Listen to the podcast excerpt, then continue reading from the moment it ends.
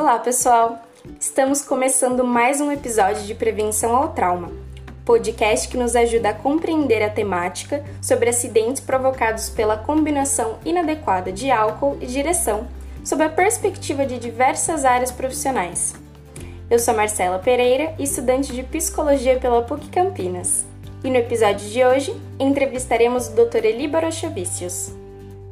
O Dr. Eli possui doutorado em Educação com estágio na Macquarie University, Austrália, e MBA em Gestão pela FGV, além de 20 anos de experiência na área financeira e administrativa, sendo mais de 10 anos na função de gestão e liderança, 8 anos de experiência como gestor financeiro de planejamento estratégico em universidade. Também possui experiência internacional como CFO em indústria multinacional 14 anos de experiência como docente de finanças e Greenbelt Administrativo 6 Sigma. Seja muito bem-vindo, Dr. Eli.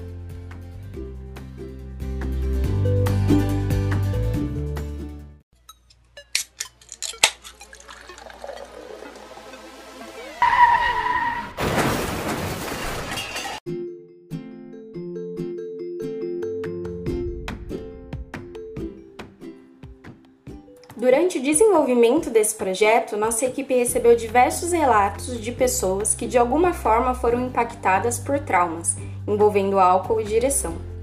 Um desses relatos será apresentado agora como um contexto para entendermos as implicações econômicas deste tipo de acidente.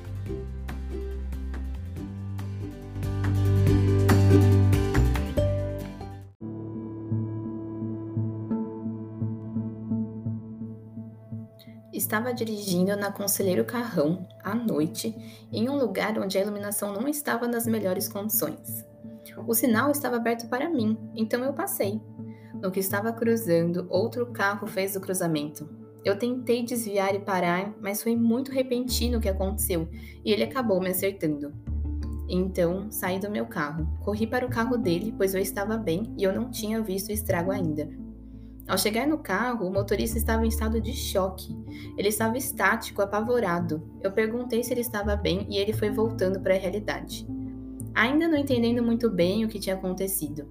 Então comecei a contar. Perguntei se ele tinha visto o farol que estava vermelho para ele, e ele disse que sim, mas que queria chegar logo em casa. A partir daí eu já comecei a sentir cheiro de cigarro e maconha, pois o carro exalava esses cheiros. Continuamos a conversar. Então comecei a olhar melhor para ele, para o carro dele, e ele começou a chorar. Nisso eu senti o cheiro de álcool. Meu olfato é treinado, pois tenho um pai alcoólatra e tenho algumas histórias sobre isso. Então questionei sobre a bebida e ele confirmou. Nesse momento, ele se perdeu em prantos, me abraçava, implorando por perdão. E eu tentando acalmar e me distanciar, pois estamos em pandemia. Vale ressaltar, ele estava sem máscara e tinha acabado de sair do bar. Ninguém teve ferimento algum, nem escoriações. O carro dele só quebrou o vidro da lanterna e o meu ficou arrebentado. Gastamos 3 mil reais para arrumar.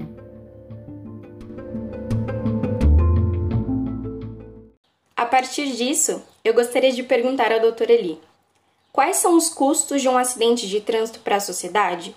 Destes, qual é o que traz mais prejuízo e por quê? Olha, depende muito do tipo de acidente. Mas o maior custo, ele não é argentário, não diz respeito à questão financeira. Nenhuma vida tem preço. Quanto custaria a imprudência de um jovem se for um acidente fatal? Como é que fica a família? Não é da natureza um pai ou uma mãe enterrar um filho. E se, por exemplo, colidir com um carro de um pai de família com três filhos pequenos? Além do que, como é que fica o sentimento de culpa? Lidar com isso para o resto da vida pode ser traumático. Dito isso, vamos falar dos custos financeiros. Se for uma batida muito forte, pode dar perda total no carro. Se não tiver seguro, vai perder o valor do bem, e se tiver o seguro, perde uma classe de bônus e o preço para o seguro no, do novo carro pode ficar mais caro. Ou ainda corre-se o risco de não ter aceitação e precisar ficar sem seguro no próximo carro, o que é bem complicado. Penso que se fosse para não ter seguro, como o valor é representativo, eu teria um carro bem mais barato ou eventualmente nem o teria. Além disso, a companhia seguradora tem o direito de negar a emissão de uma apólice. Ela não é obrigada a aceitar o risco. Só que o prejuízo pode não ficar por aí. Se a batida for num poste de sinalização, por exemplo, a pessoa pode ser acionada judicialmente pela prefeitura. Isso não é muito comum, mas é possível. Se bater num poste de luz, pode ser acionado pela companhia de energia. Se bater no muro, no portão de um imóvel privado, vai ter que assumir a responsabilidade financeira. Agora, se o acidente envolver um outro carro, vai ter que pagar e torcer para não ser um carro caro. Já pensou destruir um carro de 500 mil reais, meio milhão? É comum também engavetamento. Então você bate num carro da frente, esse carro ele é lançado para frente, bate no outro, que bate no outro, e a responsabilidade é sua. Nesse caso, também é possível estar coberto pelo seguro, caso a pessoa tenha contratado a cláusula de responsabilidade civil. Mas o que eu quero dizer com isso é que o valor pode ser muito superior ao valor do seu bem, sem condições de avaliar o tamanho da encrenca. E isso sem falar na possibilidade de atropelamento ou do acidente causar uma invalidez permanente de um terceiro. Aí sim é que você está encrencado. Como a gente nunca escolhe em quem bater e ninguém sai de casa com o intuito de causar um acidente, o ideal é minimizar os riscos e, para isso, é melhor seguir as leis que foram criadas justamente para manter o bom convívio social. Então, se o semáforo está amarelo, não tem nada que acelerar para ganhar os minutinhos. Estrada não é pista de automobilismo. Ninguém é melhor motorista ou é mais bonito por andar acima da velocidade. Tá atrasado? Sai de casa mais cedo. Melhor um minuto na sua vida do que a sua vida num minuto. Bebeu, pega um táxi, usa um aplicativo, né? pede carona para um amigo. Eu canso de ouvir, ah, eu bebi tão pouquinho, eu tô legal, eu tô bem. É, só que aí bate o sono, dorme no volante, vai parar num hospital, para numa mesa de cirurgia. Gente, carro é uma máquina, então todo cuidado é pouco. E é possível quantificar o número e o custo desses acidentes? Olha, as estatísticas de 2020 da Polícia Rodoviária Federal apontam para mais de 63 mil acidentes. 35% são motivados pela falta de atenção, 13% pela desobediência às normas de trânsito, 9% por velocidade incompatível 7% dos acidentes pela ingestão de álcool, 6% por defeito mecânico, 5% por não guardar a distância ideal. Depois disso, ainda tem outros 53 motivos catalogados. Dentre eles, a ingestão de álcool por pedestre. Pois é, o cara bebe além da conta, volta para casa balangando, invade uma pista e aí é atropelado. Agora, de acordo com a seguradora líder, que é responsável pelo pagamento do DPVAT, em 2020 foram 33.530 indenizações por morte. Olha lá, mais de 210 mil indenizações por invalidez permanente e mais de 67 mil pagamentos com despesas médicas ao custo de um bilhão e meio de reais. Dos acidentes com óbito, 17 mil estavam em motos, 11 mil estavam em carros, 4 mil em caminhões e os demais em ônibus, vans e por aí vai. O que chama a atenção é que se ouve muito que os jovens são mais imprudentes. Mas os números não mostram isso. Existe um equilíbrio entre jovem, adulto, pessoas mais sêniores, os idosos. Então, talvez não seja a idade o fator decisivo, mas as condições do motorista. E de acordo com o Observatório Nacional de Trânsito, a projeção de custos com acidentes é em torno de 60 bilhões de reais por ano já nesses próximos anos. São realmente números assustadores, né? E a respeito disso, houve um impacto econômico importante nesses custos depois da implementação da lei seca? Olha, a lei seca, que é de 2008, completou agora 13 anos. Então, é possível encontrarmos matérias que vão mostrar redução de 15% em média nos acidentes. No entanto, até 2014, o número de mortes no trânsito, de acordo com o DataSUS, tinha uma média próxima a 44 mil mortes. E de lá para cá, ele vem reduzindo ano a ano até chegar em 31 mil em 2019, que foi o último ano que a gente conseguiu fechar pelo DataSUS. Dessa forma, é difícil, no meu entendimento, atribuir a queda de acidentes à lei. Eu penso que existem diversas variáveis que podem contribuir para isso, a exemplo de instalação de semáforos, lombadas, a questão da redução de velocidade com fiscalização eletrônica, a intensificação do trabalho de fiscalização dos órgãos públicos, é, dentre aí uma série de outras ações, né? Exemplo do trabalho que eu considero maravilhoso, realizado no mês de maio com o movimento Maio Amarelo. Então, vale lembrar que entre os dias 18 e 25 de setembro vai rolar a Semana Nacional de Trânsito 2021, com ações em busca de um trânsito mais seguro por meio da conscientização dos condutores e pedestres. Essa é uma iniciativa, por exemplo, do Maio Amarelo que eu considero importantíssima. Educação no trânsito precisa ter valor. A exemplo do que o senhor comentou sobre essas iniciativas, como o Maio Amarelo, eu me lembrei, no meu período de ensino médio, houveram programas na escola onde eu estudava a respeito desse cuidado no trânsito. É, na época nós éramos menores de idade, estudantes, mas é, vale lembrar que os estudantes são futuros condutores, né?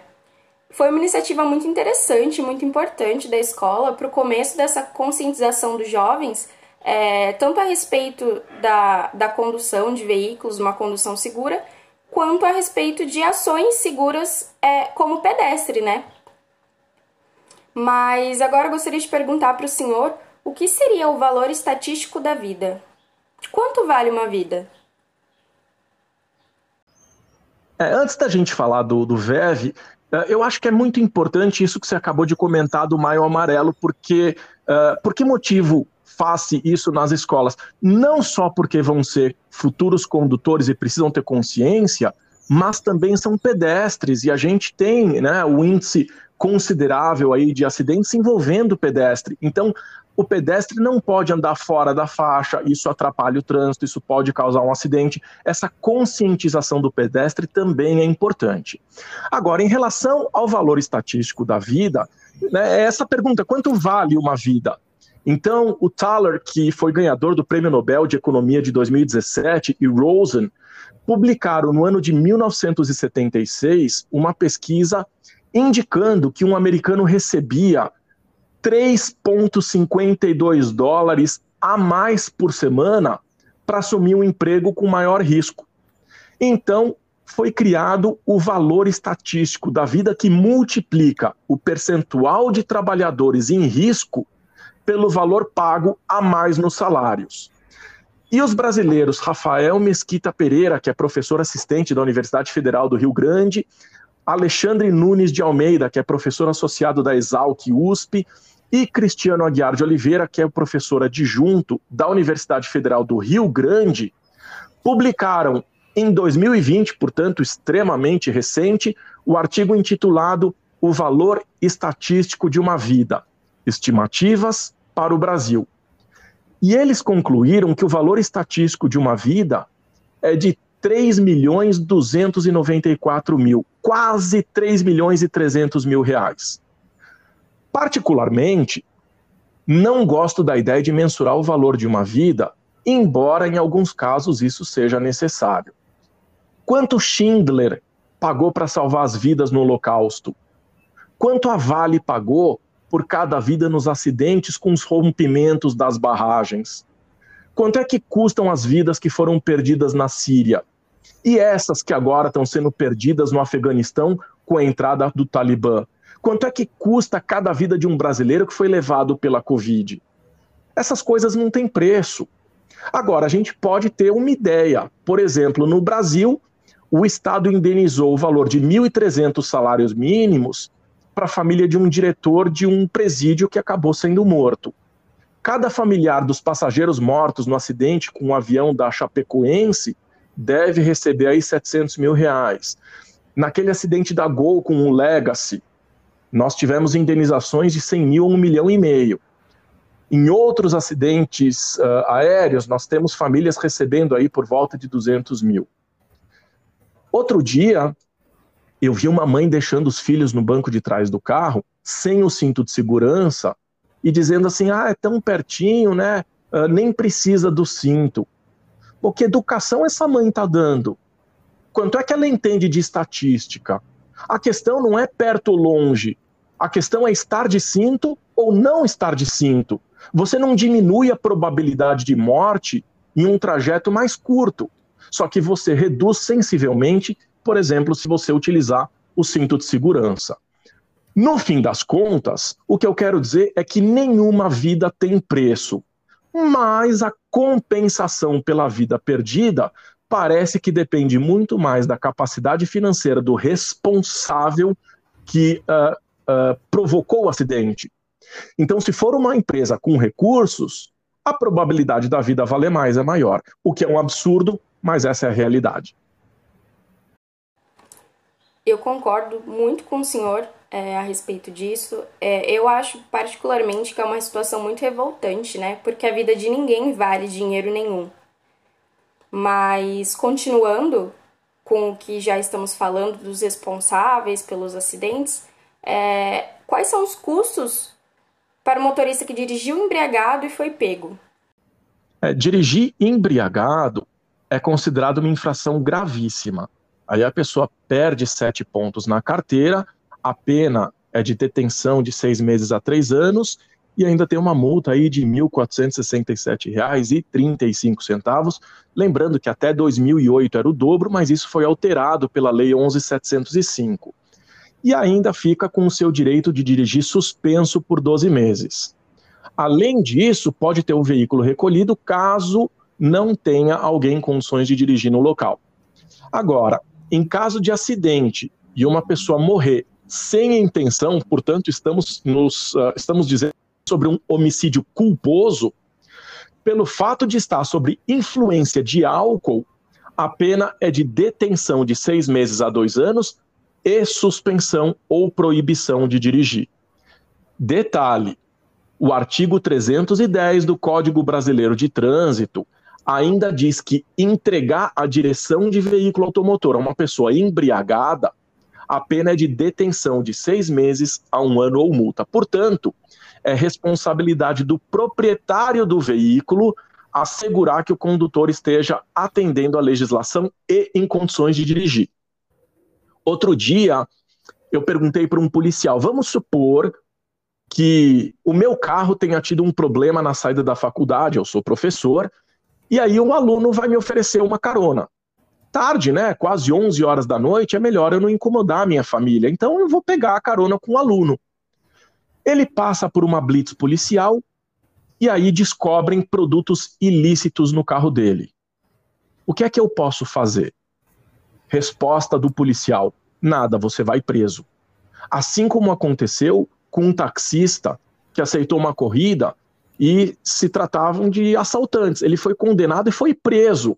Então, até explicar que focinho de porco não é tomada, não tem conversa. Portanto, é responsabilidade do proprietário do veículo garantir que o seu veículo, que o seu bem esteja em mãos com pessoas com responsabilidade, porque a pessoa que tem a posse do veículo precisa dirigir com prudência. Além disso, cuidado com quem você anda, porque se tiver no lugar errado, você vai estar errado até que se prove o contrário. E provar é burocrático, é custoso e leva tempo. Realmente, doutor Eli, é, a gente acaba se deparando com muitas situações onde os envolvidos nos acidentes se declaram inocentes. Mas são os fatos contra a palavra do indivíduo, né? E o caminho até que a pessoa seja declarada inocente pode envolver muitos processos, multa, detenção, apreensão do veículo. É realmente muito complicado. A respeito dos seguros, é, os seguros contribuem nesses gastos do motorista que é pego embriagado? Qual seria o papel da seguradora nessas situações? Olha, a embriaguez ao volante ela pode ser considerada agravo de risco para a companhia seguradora. Portanto, o segurado ele pode ter a recusa da companhia na indenização, inclusive contra terceiros. Portanto, ele perde o direito de indenização. Se a companhia seguradora entender uh, que a pessoa está embriagada, ela tem o direito de recusar a indenização. Se você causar um acidente, a seguradora não vai pagar nem o seu carro, nem qualquer outra coisa que você tenha danificado. Poste, portão, muro, outro carro, os custos com danos pessoais em caso de atropelamento e por aí vai. Vamos imaginar que você tenha saído de uma festa, bebido lá um vinhozinho, e aí uma pessoa bate no teu carro. Nesse caso, a seguradora não vai recusar de forma imediata, porque é uma questão discutível, especialmente se for inquestionável a culpa do terceiro e aí ele não, não, não tiver seguro. Você vai ter que acionar a tua companhia, você vai dizer, não, realmente eu bebi um pouquinho, bebi um vinhozinho, mas eu estava uh, dentro dos conformes, eu não tive culpa, foi o outro que bateu no meu carro. Então, nesse caso, pode até ser que a companhia, a companhia seguradora aceite indenizar, mas é sempre melhor evitar. Além disso, é super comum as seguradoras aderirem a campanhas de prevenção de acidentes. Isso é uma coisa muito legal. A Porto Seguro, por exemplo, tem um app chamado Trânsito Mais Gentil e não precisa necessariamente ser segurado. É só você escrever lá no, no, no, no teu celular trânsito e já vai aparecer o app com a logomarca da Porto Seguro com um coraçãozinho num campo azul. Lá existem dois cursos interessantes, que é um curso de direção segura e de direção emocional, que podem inclusive gerar desconto na renovação do seguro. Então, eh, eu particularmente acho que é extremamente bacana as pessoas gastarem um tempinho e se dedicarem a isso. Muita gente acha que é um as no volante.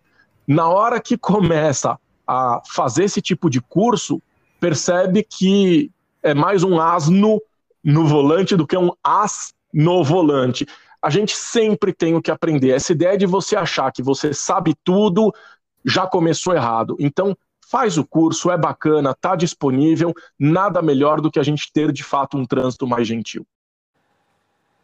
Muito obrigada pela dica. Aos ouvintes, fica aí a recomendação do Dr. Eli.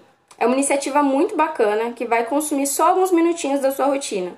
Então, baixem o aplicativo, façam esse favor à segurança de vocês e das pessoas que o cercam. Vale a pena. E agora uma pergunta muito interessante. É, o dano atual, considerando os custos ao sistema de saúde por conta de acidentes automobilísticos, se equipara ao arrecadado pelo Estado pela venda de bebidas alcoólicas? É, de fato, a pergunta é interessante, mas ela dá a entender que exista uma coerência entre o que se arrecada de impostos e o que se gasta com saúde. Mas isso não faz muito sentido e eu vou explicar o motivo. Vale dizer que a carga tributária no Brasil passa dos 50% fácil para bebidas alcoólicas. Agora vamos entender o seguinte: quanto maior o imposto, mais caro fica o produto, a ponto de reduzir o consumo. Ficou muito caro, eu não tenho condições de pagar, então eu consumo menos. Se você consome menos, caem as vendas. E se cai a venda, cai a arrecadação do governo, porque o governo depende né, de venda para poder receber o imposto. E isso tem uma certa relação com o que a gente chama de curva de Laffer. Então, se o governo, por exemplo, não cobrar nada de imposto, ele cobra 0%, quanto é que ele vai receber? Zero. Não cobra nada, não recebe nada. E se ele cobrar 100% de imposto, quanto é que ele vai receber? Nada. Também não vai receber imposto. Por quê? Porque se eu tiver que entregar 100% do meu trabalho para o governo, eu simplesmente não produzo. Então, o governo precisa encontrar um equilíbrio, porque o governo arrecada imposto por meio da produção, por meio da venda, da circulação de mercadorias e da renda das empresas. Nesse caso, por teoria, quanto maior for o imposto, menor a arrecadação, menor o consumo, menor o número de acidentes, menores os gastos na saúde. O ideal, então, seria ter baixa arrecadação.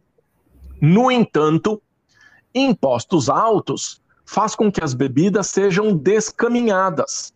Isso significa que elas vão entrar no país ilegalmente.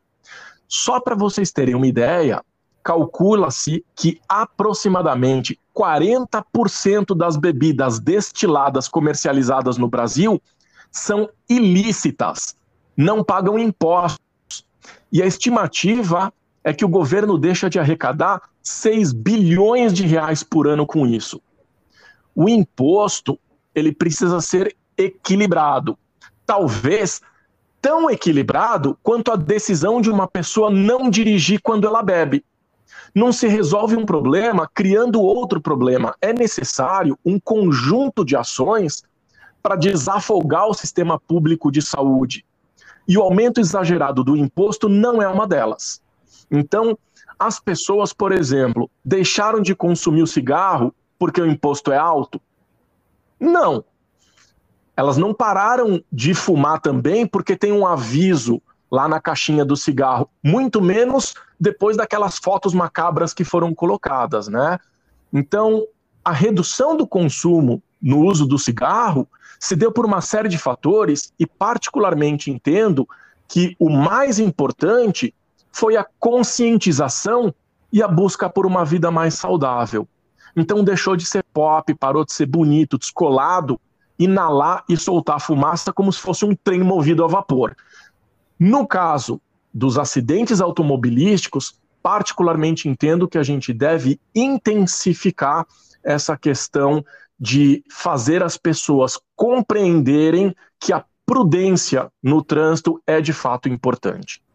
Essa ideia que o senhor trouxe a respeito da conscientização, né, como meio de diminuir as ações nocivas, é exatamente o objetivo do nosso projeto. É, é claro que uma vida nunca vai ser equiparada a nenhuma quantidade de dinheiro, mas é, dinheiro é uma coisa importante. Nós vivemos a partir dele, compramos as coisas com ele, então é, é uma discussão super válida. É, eu agradeço imensamente ao Dr. Eli Borochovicius pelas contribuições e esperamos vocês no próximo episódio de Prevenção ao Trauma.